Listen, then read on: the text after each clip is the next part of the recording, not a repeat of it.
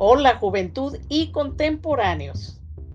Estoy segura que ustedes han escuchado historias en las cuales algunos difuntos van a despedirse de sus seres queridos o amistades. Ayer conversé por WhatsApp con mi paisana Rosario, a quien de cariño en mi país le dicen Chayo. Ella me platicó que tenía dos tíos y eran gemelos. Uno de ellos enfermó de gravedad y cuando se acercó el final de su vida, miró hacia los pies de su cama y pronunció estas palabras. Papá, mamá, ya llegaron por mí. E inmediatamente murió.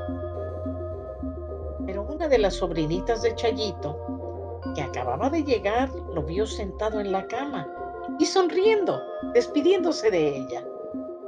La pequeña corrió a decirle a Chayo que su tío no se había muerto, que ella lo vio sentado en la cama riéndose.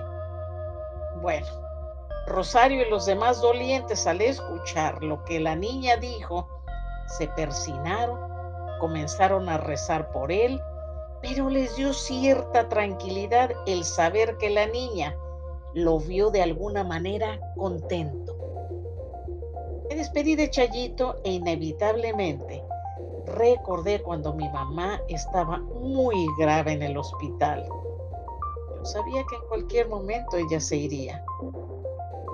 Pero en la madrugada del lunes 11 de enero del año 2016, desperté repentinamente sobresaltada y con una sensación de vacío en el estómago. Sentí que posiblemente ya mi mamá se había ido de este mundo y su espíritu fue a avisarme. Así que traté de prepararme emocionalmente y alrededor de las nueve de la mañana me llamaron del hospital para decirme que mi mamá había fallecido. Y saben, no pude llorar en ese momento. Y cuando vi el cadáver de mi mami postrada en la cama del hospital, tampoco pude llorar. Acaricié su cabeza, su cara, besé su mano, su frente y le di las gracias por todo lo que hizo por mí. Al paso de seis meses fue que pude llorar. En ese momento también recordé que mi primo Jacobo Jr., quien falleció en la Ciudad de México, Distrito Federal, en un aparatoso accidente automovilístico a los 17 años de edad, fue a despedirse de una de sus vecinas, quien lo quería mucho, y lo había invitado a una fiesta. Obviamente no asistió. Pero cuando sus amigos fueron a darle la fatídica noticia a la vecina, ella ni los dejó hablar. Dirigió su mirada atrás de unos arbustos de su jardín y dijo, ya te vi, Jacobito, ven acá, no tengas pena. Ven, hijo, no te vayas. Aunque no hayas asistido a mi fiesta, sabes que te quiero mucho. Los amigos de mi primo tuvieron que interrumpir a la señora, diciéndole lo que había sucedido.